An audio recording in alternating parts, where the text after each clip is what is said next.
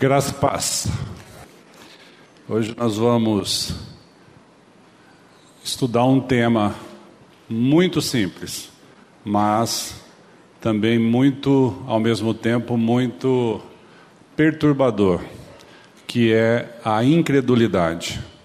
Vamos juntamente abrir as nossas Bíblias em nome do nosso Senhor Jesus em Marcos, capítulo 9 dos versos 14, vamos ler dos, dos versos 14 ao 24. Marcos 9, do 14 ao 24. Quando eles se aproximaram dos discípulos, viram numerosa multidão ao redor e que os escribas discutiam com eles. E logo toda a multidão, ao ver Jesus, tomada de surpresa, correu para ele e o saudava. Então ele interpelou os escribas: Que é que discutíeis com eles?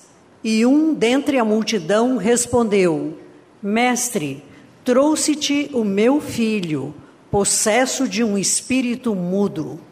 E este, onde quer que o apanha, lança-o por terra, e ele espuma, rilha os dentes e vai definhando. Roguei a teus discípulos que o expelissem, e eles não puderam. Então Jesus lhes disse: Ó oh, geração incrédula, até quando estarei convosco? Até quando vós sofrereis? Trazei-mo. E trouxeram-lhe. Quando ele viu a Jesus, o espírito imediatamente o agitou com violência e, caindo ele por terra, revolvia-se espumando. Perguntou Jesus ao pai do menino: Há quanto tempo isto lhe sucede? Desde a infância, respondeu. E muitas vezes o tem lançado no fogo e na água para o matar. Mas se tu podes alguma coisa, tem compaixão de nós e ajuda-nos. Ao que lhe respondeu Jesus: Se podes, tudo é possível ao que crê. E imediatamente o pai do menino exclamou com lágrimas: Eu creio, ajuda-me na minha falta de fé. Vendo Jesus que a multidão concorria, repreendeu o espírito imundo, dizendo-lhe: Espírito mudo e surdo, eu te ordeno, sai deste jovem e nunca mais tornes a ele. Paizinho querido, a tua palavra é poder nas nossas vidas. Vem trazer revelação e ensino para a tua igreja. Que o teu Santo Espírito possa fazer uma mudança, uma transformação em cada coração aqui. E é no nome de Jesus que nós oramos. Amém. A nossa vida cristã, nós sabemos que um dos conceitos de pecado é não crer em Cristo Jesus, não crer em Jesus Cristo. É, o Espírito Santo vem, veio, assim que Jesus foi crucificado, ele veio habitar neste mundo para nos convencer do pecado, da justiça e do juízo. Do pecado para os que não creem em Cristo Jesus. Então, esse é um conceito de pecado, é não crer em Cristo Jesus. Nós temos estudado um, um livro lá no nosso grupo de homens que se chama O Resto do Evangelho. E o autor desse livro, Dan Stone, ele escreveu um parágrafo num dos capítulos que eu achei muito interessante. Diz assim: Nosso senso de certeza está no passado e futuro, e temos um senso de vazio no meio. Então, o preenchemos com atividades. O que mais podemos fazer? Mas Jesus é o presente, Ele é tudo agora. O que, que ele quer dizer com isso? Quando nós perguntamos o significado o que foi que Jesus fez na nossa vida, nós sempre temos o hábito de dizer que Jesus perdoou os nossos pecados no passado. Então nós temos um passado perdoado. E Jesus nos deu a salvação para a eternidade, que é no futuro. Só que nós estamos no presente. O passado perdoado e um futuro garantido. Mas onde estão as nossas aflições? É no passado ou é no futuro? Nenhum dos dois. As nossas tribulações estão no presente. Então nós precisamos aprender a ter esse relacionamento com Cristo Jesus no presente. Não ficar olhando para o que ele já fez no passado, porque realmente ele fez, ele já nos perdoou, e nem ficar olhando para um futuro que nós sabemos, aqueles que são nascidos de novo, aqueles que se tornaram filhos de Deus, sabem muito bem que temos um futuro garantido, que é uma eternidade juntamente com o Pai. Mas nós estamos vivendo aqui ainda neste mundo. Nós estamos aqui hoje. Nesse texto que nós lemos aqui de Marcos 9, nós temos algumas falas de Jesus. E por fim, nós temos uma fala do pai do menino que estava possuído. No verso 16, Jesus então descendo de onde ele estava no monte, né? Ele desceu com três discípulos. Logo, quantos discípulos ficaram aqui embaixo? Quem é bom de matemática aí? Nove. Então, quando Jesus voltou, havia uma discussão. Os discípulos estavam discutindo com os escribas. Jesus fez uma pergunta no verso 16. Então ele interpelou os discípulos? Não. Ele interpelou os escribas. Que é que discutíeis com eles? Olha só, Jesus não foi perguntar para os seus discípulos qual era o motivo da discussão, porque obviamente ele já sabia. Mas ele foi perguntar para os escribas que não eram nascidos de novo, que não eram, é, que não criam que Jesus era o Filho de Deus. O que é que vocês estão discutindo? Aí, novamente, no verso 19, depois que narraram o fato para ele, olha, o que está acontecendo aqui é o seguinte: chegou um, um pai aqui com o filho, que aí até o texto ali usa o título de O Jovem Lunático, né? O, o, a, o menino estava com problema, estava possuído. Aí Jesus, então, no verso 19, diz assim: Ó oh, geração incrédula, até quando estarei convosco? Até quando vos sofrereis? E mandou trazer o menino. No verso 21, Bom, aí o pai se apresentou a Jesus, contou a história que o menino estava possuído há muito tempo, e Jesus perguntou para o pai: Quanto tempo há que sucede isto? Olha só as perguntas de Jesus, presta atenção.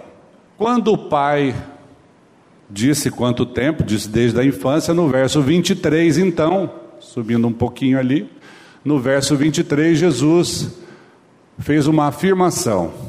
Se podes, tudo é possível ao que crê. Jesus disse ao pai do menino: Se podes, tudo é possível ao que crê. Aqui eu vou fazer um vou fazer uma paradinha para perguntar para vocês. Quando Jesus disse assim: "Se podes", será que Jesus achou que aquele pai tinha algum poder? Hã? Será que Jesus achou assim: "Olha, se você puder, você pode crer e esses demônios vão sair do teu filho? Nós vemos lá em Filipenses, agora eu vou chamar esse texto de Filipenses, vamos abrir lá em Filipenses 4, vamos ler de 11 a 13, para saber aqui, isso é muito importante, porque quando Jesus fala assim, se podes, bem sabe ele que nós nada podemos. É ou não é? Bem sabe Jesus que nenhum de nós nada podemos. Por isso que o texto de Filipenses 4, de 11 a 13, nós vamos fazer a leitura agora. Digo isto: não por causa da pobreza, porque aprendi a, vender, a viver contente em toda e qualquer situação. Tanto sei estar humilhado, como também ser honrado. De tudo e em todas as circunstâncias, já tenho experiência, tanto de fartura como de fome, assim de abundância como de escassez. Tudo posso tudo posso naquele que me fortalece. Tudo posso. Se tivesse um ponto final ali, tudo posso, nós poderíamos acreditar que realmente nós teríamos algum poder. Mas onde Paulo está dizendo ali que vem o poder dele? De onde que vem o poder de Paulo? Tudo posso naquele. Quem é naquele? Em Jesus Cristo. Tudo posso em Jesus Cristo. Então, quando Jesus faz a pergunta lá para o pai do menino: Se podes, tudo é possível ao que crê? Por que será que Jesus está fazendo essa pergunta se ele sabe muito bem que aquele pai não tem nenhum poder de si mesmo? Que todo o poder emana de Deus, através da pessoa de Jesus Cristo. Voltando lá no texto de Marcos, então, a última fala de Jesus. É, desculpa, a última fala de Jesus foi essa. Agora, a fala do Pai. Né? A, a única fala do pai ali com relação à, à incredulidade, no verso 24, o pai diz assim: Eu creio, eu creio. que mais? Eu creio, Senhor, ajuda a minha incredulidade. Ora, se eu creio, por que, que eu preciso de ajuda? Na minha incredulidade. Então, gente, o que, que a gente percebe?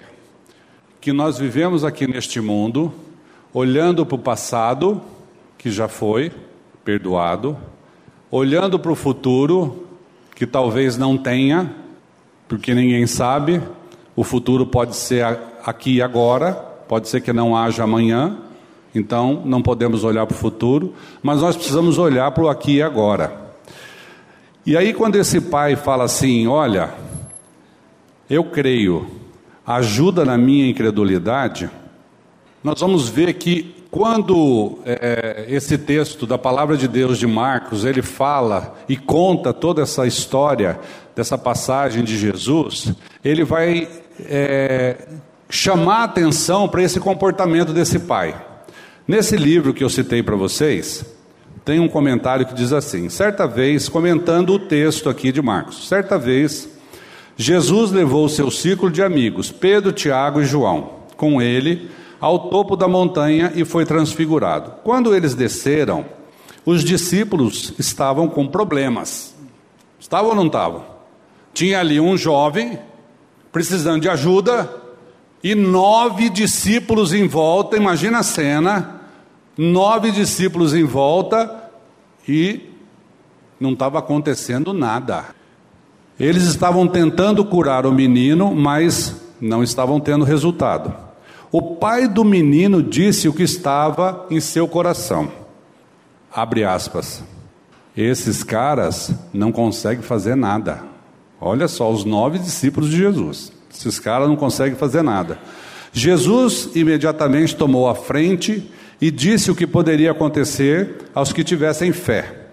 E o homem, com total honestidade, respondeu: Eu creio, Senhor. Ajuda a minha incredulidade. Esta é uma das declarações mais honestas da Bíblia. Eu creio. Ajuda na minha incredulidade. Eu creio. Ele não disse eu criei e nem eu crerei. Ele disse eu creio. Só que ele foi honesto. Eu creio, mas a minha fé não está tendo resultado. O meu filho continua doente. A manifestação do mal está presente. Eu estou tendo problemas. Eu creio, mas eu estou tendo tribulação. Eu creio, mas eu estou aflito. Eu creio, mas a minha casa está sendo destruída. Eu creio, mas as minhas finanças estão com problemas. Eu creio, mas eu estou desempregado. Por que acontece isso?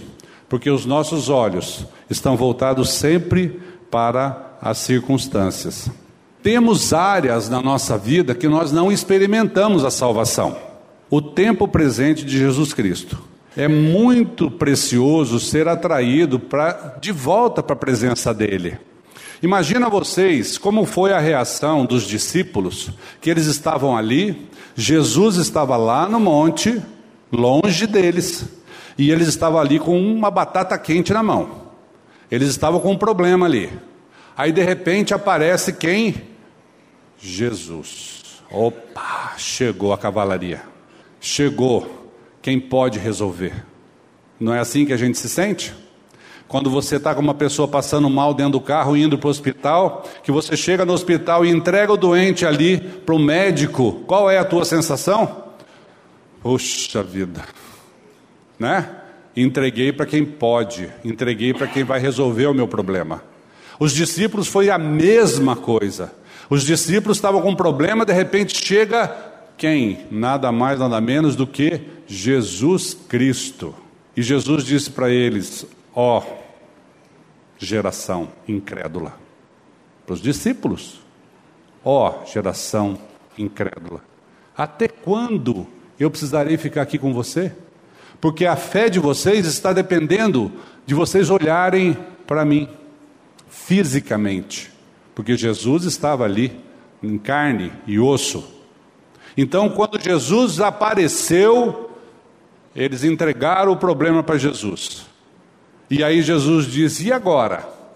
E agora? Vocês creem porque eu estou aqui? Né? Tem uma passagem que Jesus fala assim: Bem-aventurados aqueles que não me verão e crerão.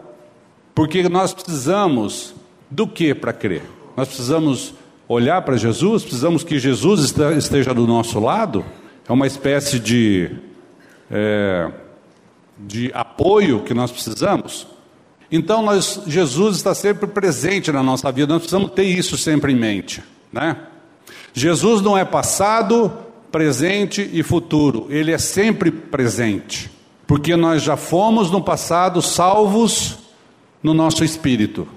Nós estamos sendo salvos hoje na nossa alma, que é justamente dessas aflições, dessas angústias, e Jesus tem trabalhado nas nossas almas, santificando as nossas vidas e fazendo com que a nossa fé seja nele, no poder dele, hoje. E nós temos a salvação do corpo, que é amanhã, futuramente. Então Jesus está em nossa vida ontem, hoje e amanhã. Por isso que os nossos olhos, gente, têm que estar mais preocupados com o presente do que com o passado e o futuro. Nós precisamos estar sempre olhando para Jesus hoje. Aqueles que são nascidos de novo, aqueles que são salvos, tiveram a sua salvação no Espírito. Aqueles que ainda têm dúvida, e eu quero falar bem claro para vocês hoje, nessa noite, que aqueles que ainda têm dúvida da sua salvação, o dia é hoje. O dia é hoje. Quem é salvo? Aquele que crê que quando Cristo morreu, você estava lá juntamente com Ele, incluindo no seu corpo, na crucificação. E aquele que morreu juntamente com Ele, como diz lá em Romanos 6, aquele que foi batizado no corpo de Cristo Jesus, juntamente com Ele, foi ressurreto. E essa salvação é para aquele que crê. Mas eu posso ser nascido de novo e ser incrédulo? Posso. Eu posso ser salvo e ser incrédulo? Posso. Qual é o conceito de pecado? Aquele que não crê que Jesus Cristo é suficiente, é poderoso para estar presente na sua vida hoje.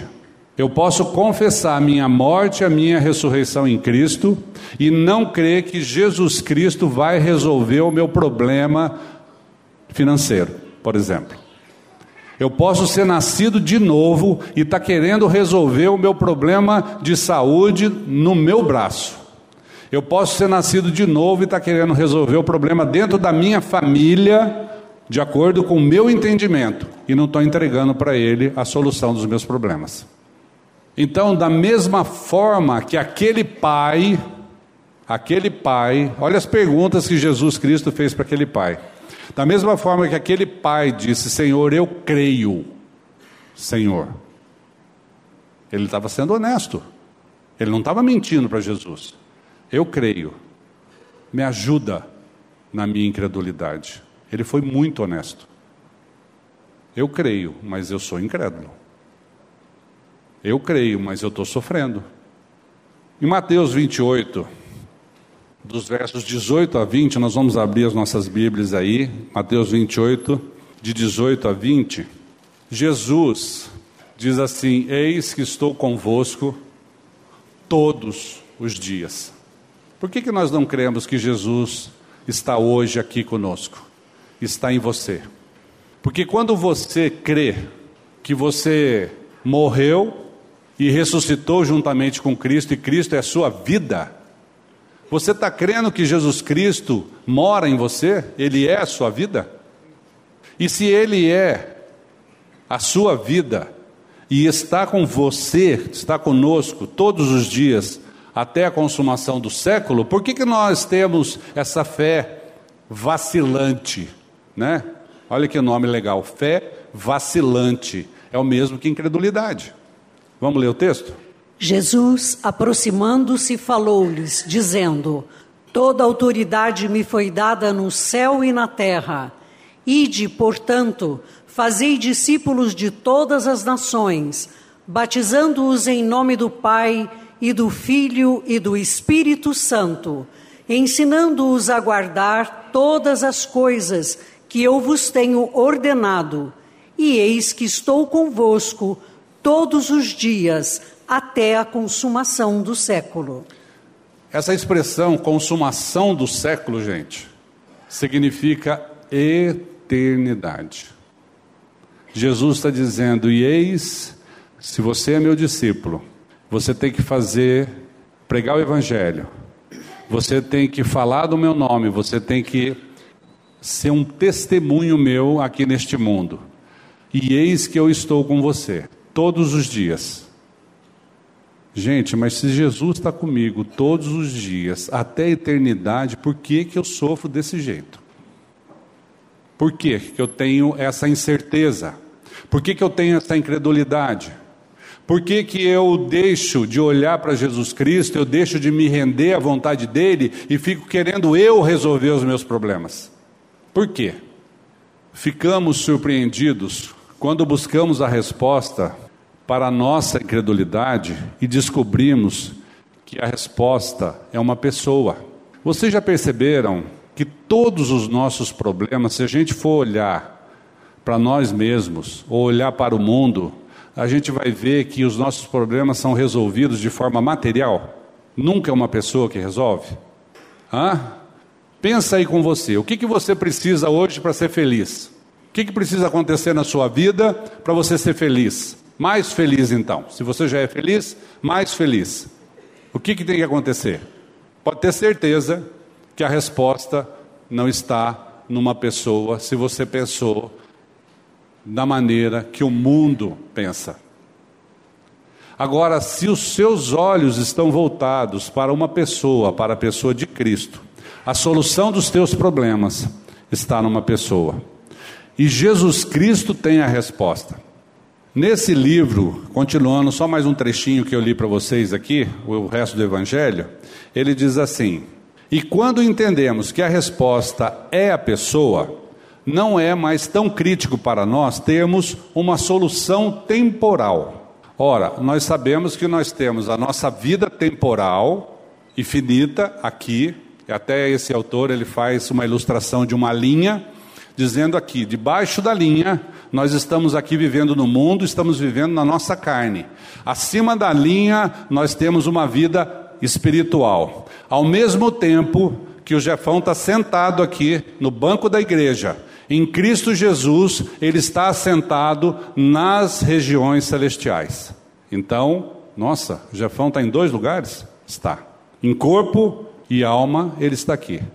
Mas em espírito, ele está em Cristo Jesus assentado nas regiões celestiais. Eu já estou dizendo que você é um cara nascido de novo. Amém? Amém. Então, se nós temos aqui a nossa vida terrena, temporal, e a nossa vida espiritual, homem natural, homem espiritual, nós podemos crer que Jesus, ele vai dar uma solução que pode ser temporal também.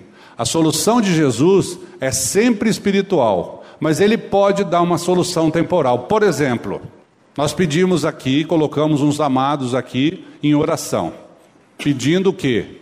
Cura. Se for da vontade de Deus, ele vai agir espiritualmente, porque ele é espírito, mas ele vai trazer uma solução temporal. Qual é? Ele vai curar a pessoa. Essa é uma solução temporal. Às vezes, Deus nos dá essa solução espiritual e temporal junto com a sua presença. Lembra lá dos discípulos? Então Jesus veio e a presença de Jesus resolveu o problema. De que forma? Jesus expulsou o demônio. Resolveu o problema dos discípulos. Os discípulos tiveram algum poder? Fizeram alguma, alguma ação é, que resolvesse aquilo ali? Não. Então, foi o que aconteceu na volta de Jesus do monte. A sua ação expulsou os demônios. Mas, em muitos casos, não há solução temporal.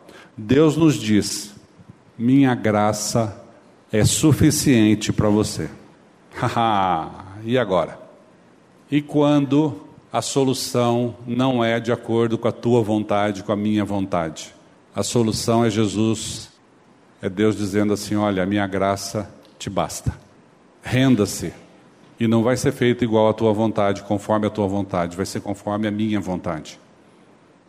Nós estamos preparados para isso?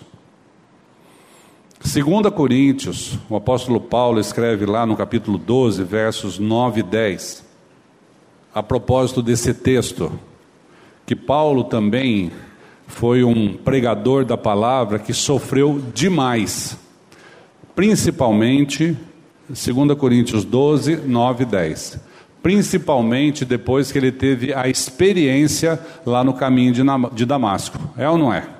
Vocês já perceberam que quando você nasce de novo, quando você crê que Jesus Cristo é sua vida, as tribulações aumentam, as dificuldades aumentam, as perseguições aumentam, as aflições aumentam, né? Mas aí Paulo vem nos dizer que a minha graça, né? Então ele me disse, quem foi que disse? Deus disse. Vamos ler o texto. Então ele me disse: A minha graça te basta, porque o poder se aperfeiçoa na fraqueza. De boa vontade, pois, mais me gloriarei nas fraquezas, para que sobre mim repouse o poder de Cristo.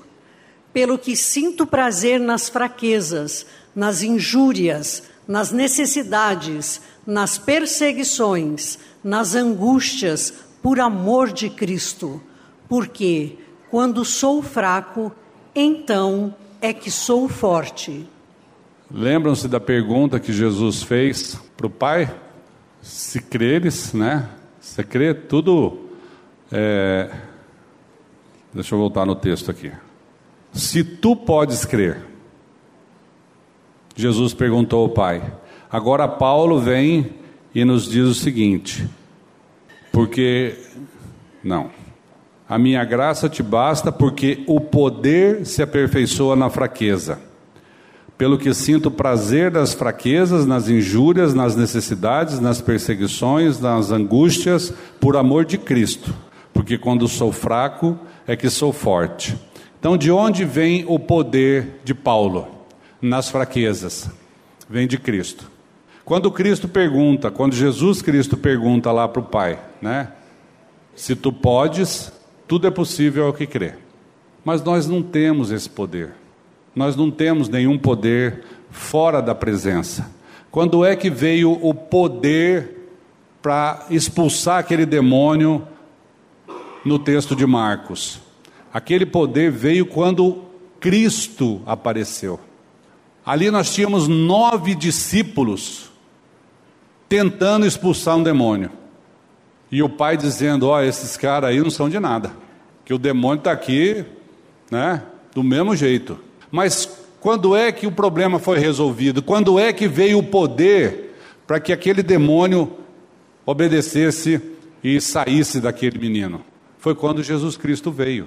Foi na presença de Jesus Cristo. E é na presença de Jesus Cristo que nós devemos viver o nosso dia presente hoje. Porque Jesus Cristo, ele venceu a nossa vida. Ele está em nós. Ele vive em nós. E é Ele em nós que faz toda a diferença. Quando olho para o poder de Deus em Cristo, existe um sentimento de companheirismo. Gente, é como se a gente fosse assim, vamos dizer, uma equipe, né? Eu, Cristo e Deus. Só que nessa equipe, eu não entro nem com a bola, eu não entro com nada, porque eu não tenho poder nenhum. A única coisa que eu faço é apresentar as minhas orações diante do Pai. Todo poder vem dele, todo poder emana dele através da manifestação da pessoa de Cristo que mora em mim. Quando nascemos de novo, agora nós vamos num texto bem conhecido que é de 2 Coríntios 5, dos versos 14 a 17. Quando nós nascemos de novo, nós experimentamos uma mudança na nossa vida, experimentamos uma transformação, nós experimentamos uma experiência, fazendo, temos uma experiência que vai transformar a nossa vida de, uma, de um jeito que nós não vamos viver neste mundo mais da mesma forma, olhando para algum poder que nós possamos ter de resolver problemas, de, de enfrentar as nossas aflições, mas nós vamos olhar para aquele que veio morar em nós, ele sim tem todo o poder. Pois o amor de Cristo nos constrange, julgando nós isto: um morreu por todos Logo, todos morreram. Até o 17? E ele morreu por todos, para que os que vivem não vivam mais para si mesmos, mas para aquele que por eles morreu e ressuscitou. Assim que nós daqui por diante a ninguém conhecemos segundo a carne, e se antes conhecemos Cristo segundo a carne, já agora não o conhecemos deste modo. E assim, se alguém está em Cristo, é nova criatura. As coisas antigas já passaram, eis que se fizeram novas. Aleluia. Aquele momento lá que Jesus vem em carne e osso e sangue e se achega aos seus discípulos, Jesus está vivendo ali e os discípulos também, e eles têm uma experiência de um relacionamento homem para homem. Só que hoje nós temos esse texto aqui que vai dizer que nós morremos. Se nós morremos juntamente com Cristo, nós cremos que Cristo vencer a nossa vida, e Cristo vem mudar a nossa vida, e Cristo vem transformar a nossa vida, de forma que hoje nós não podemos mais viver de um viver uma vida medíocre. Nós não temos mais essa condição. Porque ou é Cristo em nós, e essa é uma experiência real que cada um deve ter particular, ou é Cristo em você, ou não é. Não tem meio termo. Até estava é, comentando aqui agora há pouco que esse que esse cântico, né, que nós entoamos hoje aqui, que que Cristo cresça, né? E que eu diminua, na verdade, isso não significa que Cristo vem morar em você pequenininho e ele vai aumentando a cada dia. Não é isso que significa. O que, que significa? Cristo ele vem e ele é suficiente em você de uma vez por todas, desde o primeiro dia que você nasce de novo, que você crê que ele vencer a sua vida. Aí Cristo vem ser suficiente na tua vida. Só que Ele é suficiente, mas você não sabe disso. Você não entrega, você não se rende. Então, por que que Cristo vai crescendo? Que Paulo falou que importa, aliás, João Batista falou que importa que ele cresça e que eu diminua, porque importa que eu o conheça mais e mais todos os dias. Isso é Cristo crescendo em nós.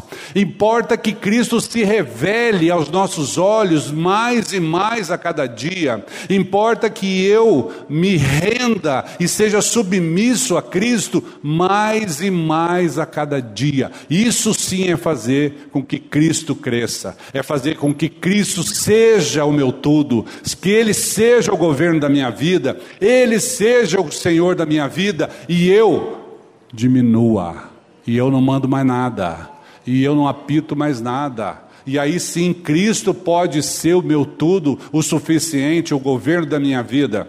Então, quando aqueles apóstolos, aqueles discípulos viram que Cristo veio, a presença de Cristo resolveu o problema. E por que, que nós, não te, nós temos problemas hoje, sendo que Cristo é permanentemente morador de cada um de nós? Nós não estamos esperando Cristo vir do, lá do alto, do, do monte, para a gente chegar para Ele e falar: oh, Senhor, eu estou com um problema aqui. Nós não vamos esperar Cristo vir, porque Ele já está. Ele não vem mais, Ele está. Então, se Cristo está em mim e eu não creio, eu tenho problema. Eu sou incrédulo. Mas Cristo está em mim. E aí? E aí? Ele está aqui. Quando Jesus chegou de volta do monte, os discípulos, eles, entre aspas, foram salvos por Jesus, né? Eles estavam ali, não conseguiam expulsar o demônio, aí de repente chegou Jesus, opa, chegou quem pode, chegou a salvação. Jesus salvou os discípulos. Quando Jesus falou com o pai do menino, e ele respondeu: Senhor, eu creio, ajuda na minha incredulidade, o que, que Jesus fez? Jesus também salvou o pai do menino. Jesus mostrou para ele que ele era a solução do problema. Imagina que esse pai estava dizendo assim: esses discípulos aí, ó, estão com nada, hein? São seguidores de Cristo, mas não estou vendo nenhum resultado aqui. Será que alguém pode olhar para a minha vida e para a sua vida e pensar assim? Seguidor de Cristo, cristão, confessa, estou vendo nada. Absolutamente nada. Quem é que eles veem quando olham para nós? Se eles veem, olham para nós e veem, olham para o Mário e veem o Mário, é problema. Porque quando eles olham para o Mário, eles têm que ver Cristo. E quando eles olham para você, quando o mundo olha para você, meu irmão, ele não pode ver você, ele tem que ver Cristo. Aí sim, o mundo e você vão crer que vocês não têm problemas, vocês têm circunstâncias na sua vida, porque Deus trabalha na nossa vida através das circunstâncias. Deus trabalha nas nossas vidas através das tribulações. Por que, que Deus permite as tribulações? Justamente para a gente ter a revelação da manifestação da vida dele em nós. A tribulação não vem como castigo, como uma coisa ruim de Deus. Pelo contrário, a tribulação vem para nos ajudar, para nos ensinar. E o que, que nós fazemos com essa fé vacilante, né? que nós temos hoje? Então, gente, Volto a dizer para vocês: nós temos um passado perdoado e um futuro garantido, mas nós temos muita dificuldade em crer no presente. Parece até que encarar as nossas dificuldades hoje é, é como se é como se Cristo não fosse suficiente ou que a gente não tivesse coragem para entregar para Ele, confessar para Ele as nossas necessidades, né? O presente, na verdade, é a única coisa que nós temos e é engraçado que a gente nega isso. O passado já foi e o presente e o futuro virá, mas nós negamos o presente. Em Miqueias 7, capítulo 7 de Miqueias, verso 18, ele vai falar qual foi a ação de Deus no passado na vida de cada um de nós. O que, que Deus fez na nossa vida? Lá no Velho Testamento, através do profeta, Deus já vinha falando que Ele não está nem aí com os nossos pecados. Deus não está nem aí com o teu passado, meu irmão. Deus não quer saber o que, que você fez há meia hora atrás. Ele não está considerando isso na conta. Deus não tem um livrinho de conta lá que vai dizendo assim: olha, tá vendo aquele fulano lá? Olha, fez isso, fez isso, fez isso. Passa a régua agora e soma, vê quanto deu a conta. Não existe isso. Não existe isso. E aí, já lá no Velho Testamento, o profeta Miqués, então, tem esse texto que é muito precioso. Quem, ó Deus, é semelhante a ti, que perdoas a iniquidade e te esquece da transgressão do restante da tua herança? O Senhor não retém a sua ira para sempre, porque tem prazer na misericórdia. Olha, gente, quando ele fala assim, e esquece da transgressão do restante da tua herança, herança é o que passa de pai para filho, vocês sabem, né? Claro. Ele esquece não só daquilo que foi transgressão e perdoa e esquece no presente, mas também da herança que é futuro, de todas as gerações. No passado, como está escrito em Hebreus, agora nós vamos ler um texto de Hebreus, no capítulo 8, verso 12, ele também fala ele está comentando ali da nova aliança, o escritor aos Hebreus fala da nova aliança que houve em Cristo Jesus, já saindo um pouco da, do Velho Testamento, agora no Novo Testamento, o escritor aos Hebreus, ele fala também a mesma coisa, que das nossas iniquidades ele vai usar do que? De misericórdia. O que é misericórdia, gente? É ele perdoando, sem cobrar nada sem ter que pagar nada, você não deve mais nada, porque Cristo já pagou a tua conta naquela cruz, já derramou seu sangue, já te justificou. Pois para com as suas iniquidades usarei de misericórdia, e dos seus pecados jamais me lembrarei. Tem pecador aqui? Tem pecador aqui? Aleluia. Aleluia. Se tem pecador aqui, você pode tomar posse desse texto. Que ele diz que ele vai usar de misericórdia e ele não vai se lembrar mais dos seus pecados. Lembra-se, um conceito de pecado é não crer em Cristo Jesus. Aí nós vamos para João, capítulo 16, os versos de 7 a 9. Agora, Jesus, já um pouco antes da crucificação, ele está ali falando com seus discípulos e ele vai dizer que ele vai para que o Consolador, para que o Espírito Santo venha, né? Mas eu vos digo a verdade: convém-vos que eu vá, porque se eu não for, o Consolador não virá para vós outros. Se, porém, eu for, eu vou-lo enviarei. Quando ele vier, convencerá o mundo do pecado, da justiça e do juízo, do pecado, porque não creem em mim. Olha só, esse é um conceito de pecado. Então nós estamos falando do passado. Se você tem a convicção da tua salvação em Cristo Jesus, essa obra do Espírito Santo já foi feita na sua vida. Ele já te convenceu que você é um pecador, que você é um pecador. E ele vai convencer do pecado, do que mais? da justiça e do juízo. Então, se você já confessou que você é um pecador e que não cria em Jesus Cristo, você já foi convencido e você já foi perdoado nos seus pecados. E olha só, isso passado. No futuro, aí mesmo no livro de João, no Evangelho de João, capítulo 11, dos versos 25 a 27, Jesus vai fazer uma declaração que Ele é a ressurreição e a vida. Ele é. Ele não foi e nem será. Disse-lhe Jesus: Eu sou a ressurreição e a vida.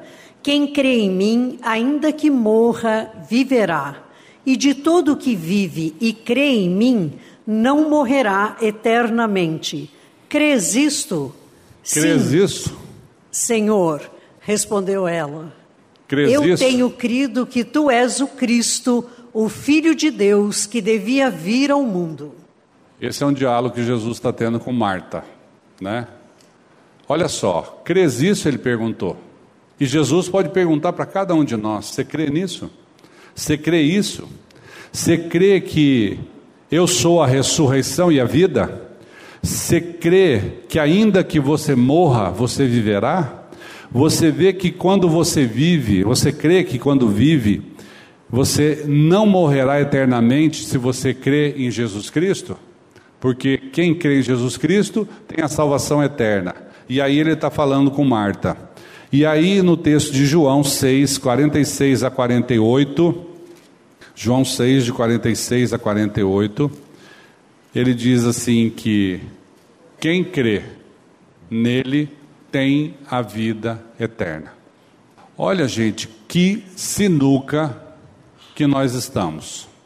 Nós podemos confessar a nossa salvação, podemos confessar que Cristo é a nossa vida, mas ao mesmo tempo nós temos uma fé vacilante. Nós temos uma incredulidade de não nos rendermos à presença do Senhor.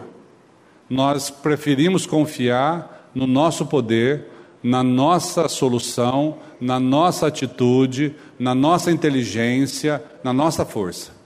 Essa que faz toda, toda a diferença. João 6, de 47 a 48. Não que alguém tenha visto o Pai, salvo aquele que vem de Deus, este o tem visto. Em verdade, em verdade vos digo: quem crê em mim tem a vida eterna. Eu sou o pão da vida. Verso 51, minha irmã. Eu sou o pão vivo que desceu do céu. Se alguém dele comer, viverá eternamente. E o pão que eu darei pela vida do mundo é a minha carne. A palavra de Deus nos garante. Nós temos uma eternidade garantida. Nós temos um passado perdoado e uma eternidade garantida. E Jesus diz assim: Eu sou o pão da vida. Se alguém comer, viverá eternamente. E quando escreve aos Gálatas, no capítulo 2, versos 19 e 20, o apóstolo Paulo, ele faz uma confissão, que todos nós sabemos de cor e salteado. Como que é essa confissão que Paulo faz a partir do momento que ele tem a convicção de que Cristo é a vida dele, que ele não mais vive por ele mesmo, Cristo é a vida dele. Ele não está dizendo, olha, Cristo foi a minha vida, ou Cristo será a minha vida. O que, que ele diz lá? Vamos ler? Porque eu, mediante a própria lei, morri para a lei, a fim de viver para Deus. Estou crucificado com Cristo. Logo, já não sou eu quem vive, mas Cristo vive em mim. E esse viver que agora tenho na carne, vivo pela fé no Filho de Deus, que me amou e a si mesmo se entregou por mim. Estou crucificado, presente, hoje, vivo, não mais eu. Por que, que nós ficamos tentando justificar as nossas dificuldades, dizendo que eu creio na minha morte, na minha ressurreição, eu creio que Deus vai fazer algo grandioso na minha vida, mas a gente não toma posse no hoje, no agora. O problema daquele pai era agora. Meu filho está endemoniado. Quem vai resolver meu problema? Os apóstolos, os discípulos, por incredulidade, tanto que Jesus disse: Ó geração incrédula, de quem que ele estava dizendo ali? E vocês já prestaram atenção que ele chegou e perguntou para os escribas. Ele não perguntou para os discípulos, né? Ele podia chamar os discípulos deles num cantinho assim, e falar: gente, o que está acontecendo aí, hein? Me fala aí o que está acontecendo para eu resolver esse problema e limpar a barra de vocês. Não, ele foi e perguntou para os fariseus. Ele queria ouvir do outro lado. Qual é o problema?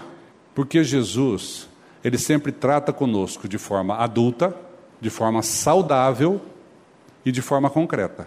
Deus, é, Jesus não quer passar a mão na tua cabeça. Ele não vai chegar para você e falar: Ah, meu filho, você está fazendo uma coisa errada aqui, deixa que eu vou resolver o teu problema. Né? Não é assim que ele trata. Ele resolve. Ele resolve o problema da tua aflição, mas ele resolve o problema dentro de você. Esse problema de fé, gente, é muito sério problema da incredulidade é muito sério. O problema dessa fé vacilante é muito sério. Então Jesus disse assim: Eu sou o pão da vida. Ponto. Eu sou a ressurreição e a vida. Ponto. Quem crê em mim tem a vida eterna. Alguém tem a vida eterna fora de Cristo? Não existe, gente. Agora, se eu tenho a vida eterna, se Cristo é minha vida, por que, que eu estou esperando Cristo descer lá do monte? Eu estou esperando, eu estou orando, Senhor, vem no meu socorro. Como vem? Eu já estou aqui, meu. Eu estou aqui. Agora, qual é a diferença? A diferença é que às vezes a solução é espiritual e temporal. Às vezes é só espiritual. E às vezes a resposta, qual é? A minha graça te basta. Meu filho, quando Paulo ouviu essa quando ouviu essa expressão de Deus, o que, que é que ele estava fazendo? Ele estava orando a Deus e pedindo para Deus tirar o espinho da carne. Ele estava num sofrimento. Ele estava numa, numa tribulação. E aí Deus disse para ele: Meu filho, a minha graça te basta. E aí? A gente vai deitar no chão e bater as pernas e fazer birra? Hã? Fazer igual criança mimada? Ou nós vamos ser adultos? Ou nós vamos ter uma relação com o Pai? Uma relação onde nós sabemos que Ele quer o melhor para nós? Porque a vontade dele é boa, agradável e perfeita? E se é a vontade dele, eu sei que é melhor que a minha, então eu me rendo, né? É assim que nós vamos fazer. É assim que nós vamos fazer. Eu estou afirmando, viu, gente? Eu não estou perguntando, não. É assim que nós vamos fazer. Porém, apesar da palavra de Jesus Cristo, a incredulidade pode ser manifesta nas nossas vidas nos momentos de tribulações. E aí nós vimos quando Paulo disse aos coríntios que ele sentiu o quê? Prazer nas angústias. Olha que coisa mais doida, hein? Tenho prazer nas angústias. Eu tenho prazer por amor de Cristo. E é porque nesses momentos que se manifesta o poder de Deus. Não é o poder do homem, mas é o poder de Deus. Tiago 2, desculpa, Tiago 1, de 2 a 4, diz assim: vamos fazer a leitura? Tiago 1, de 2 a 4. Porque, gente, quando Deus fala com você, a minha graça te basta, qual é a reação? Fico triste? Fico bicudo? Fico zangado? Ou eu fico alegre? Ou eu me rendo? Né? O que, que Tiago diz aí? Meus irmãos, tende por motivo de toda alegria o passardes por várias provações, sabendo que a provação da vossa fé uma vez confirmada, produz perseverança. Ora, a perseverança deve ter ação completa, para que sejais perfeitos e íntegros, em nada deficientes. Vocês sabem o que significa assim, nada deficientes? Nada. Para que a gente seja nascido de novo em todas as situações, em todas as circunstâncias e não ser um deficiente quando a, a nossa oração não é respondida do jeito que a gente quer. E não ser um deficiente quando Deus não faz a minha vontade. Porque se eu sou, se Cristo é minha vida, Ele é a minha vida, tanto na alegria quanto na tristeza, quanto na angústia quanto na tribulação. Ele é a minha vida. E 2 Coríntios 4, de 7 a 10, Paulo escreve novamente, e ele vai concluir lá dizendo assim: levando sempre e por toda parte o morrer de Jesus, porque nós vivemos aqui neste mundo, nós estamos na carne, nascemos de novo, ganhamos vida no espírito, mas continuamos vivendo aqui as angústias, as tribulações, as fraquezas, e nós dependemos do Senhor. O que, que diz o texto lá? Temos, porém, este tesouro em vasos de barro para que a excelência do poder seja de Deus e não de nós. Tesouro, Jesus Cristo, vaso de barro, eu. Porém, nós temos um tesouro, que é Cristo, dentro de um vaso de barro que é você. Ok? Continuando. Em tudo somos atribulados, porém não angustiados, perplexos, porém não desanimados, perseguidos, porém não desamparados, abatidos, porém não destruídos, levando sempre no corpo o morrer de Jesus, para que também a sua vida se manifeste em nosso corpo. Gente, então nós não temos necessidade de mais vida espiritual. Nós não temos necessidade de mais Cristo em nós. Nós não temos necessidade de que Cristo se, se achegue mais perto de nós, porque Ele já está em nós. E Ele está inteiro. Ele não está à prestação. Ele não vem morar aos pouquinhos em nós. Cristo cresce à medida que nós vamos tendo a revelação dele em nós. Então nós não precisamos de mais nada, porque Cristo em nós é suficiente. Nós não precisamos de é, expedientes, de mais isso ou mais aquilo, nós precisamos olhar para Jesus Cristo, que é autor e consumador da nossa fé, que Ele está em nós e Ele é suficiente para fortalecer a nossa falta de fé. Quem trata a incredulidade conosco é Cristo Jesus. Esse é o tratamento de Deus na nossa vida, porque Ele diz: Eu sou a vida. Aquele que vem a mim jamais terá fome, jamais terá sede. Eu sou. E para encerrar, nós vamos ler um último texto de João, capítulo 14, dos versos 9 a 13, né? Que Jesus então, ele vai nos dar muita segurança. Quando a gente fala de fé vacilante, né? Dá a impressão que a gente tem muita insegurança no nosso crer, na nossa fé, na nossa. Nós temos uma dificuldade grande de é, é, entender que Cristo vai fazer e manifestar a sua vontade em cada um de nós. Então ele deixa esse texto aqui em João para nos dar segurança de que a nossa fé é fortalecida através da presença de Cristo em nós. João 14, de 9 a 13. Disse-lhe Jesus: Felipe, Há tanto tempo estou convosco e não me tens conhecido? Quem me vê a mim, vê o Pai. Como dizes tu, mostra-nos o Pai? Não crês que eu estou no Pai e que o Pai está em mim? As palavras que eu vos digo, não as digo por mim mesmo, mas o Pai, que permanece em mim, faz as suas obras. Crede-me que estou no Pai e o Pai em mim crede ao menos por causa das mesmas obras. Em verdade, em verdade vos digo que aquele que crê em mim fará também as obras que eu faço, e outras maiores fará, porque eu vou para junto do Pai. E tudo quanto pedirdes em meu nome, isso farei, a fim de que o Pai seja glorificado no Filho. Se me pedirdes alguma coisa em meu nome, eu o farei. Eu estou no Pai e o Pai está em mim, e eu estou em você. E agora? Quem é que mora em você? Eu estou no Pai e o Pai está em mim.